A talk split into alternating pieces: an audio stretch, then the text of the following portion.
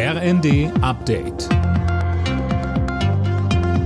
Stündlich neu. Auf den Punkt informiert. Ich bin Nanju Kuhlmann. Guten Abend. Neben Bürger- und Wohngeld kommt in diesem Jahr auch die Strom- und Gaspreisbremse. Ab März sollen die Energiekosten damit gedeckelt werden. Mehr von Daniel Bornberg. Gas soll dann rückwirkend zum Januar nur noch höchstens 12 Cent pro Kilowattstunde kosten, Strom höchstens 40 Cent. Das Ganze gilt für 80 Prozent des bisherigen Jahresverbrauchs. Für alles darüber zahlt man den aktuellen Marktpreis. Für die Industrie gelten nochmal etwas andere Bedingungen.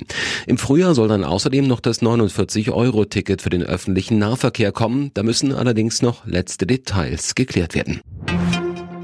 Angriffe mit Böllern auf Rettungsfahrzeuge, Einsatzkräfte und auch Passanten.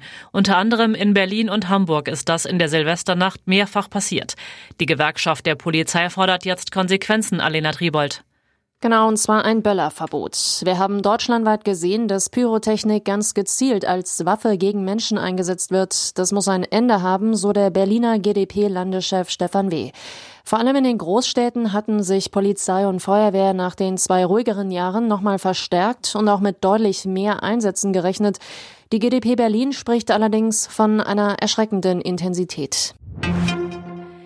Der neue Handwerkspräsident Dittrich warnt davor, dass sich viele schon bald keinen Handwerker mehr leisten können. Wie er der Bild am Sonntag sagte, führt an steigenden Preisen aber kein Weg vorbei. Immerhin werde auch für die Handwerker alles teurer.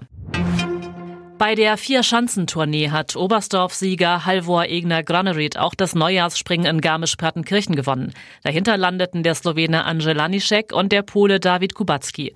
Die DSV-Adler Andreas Wellinger als Achter und Karl Geiger als Elfter verpassten einen Podestplatz klar.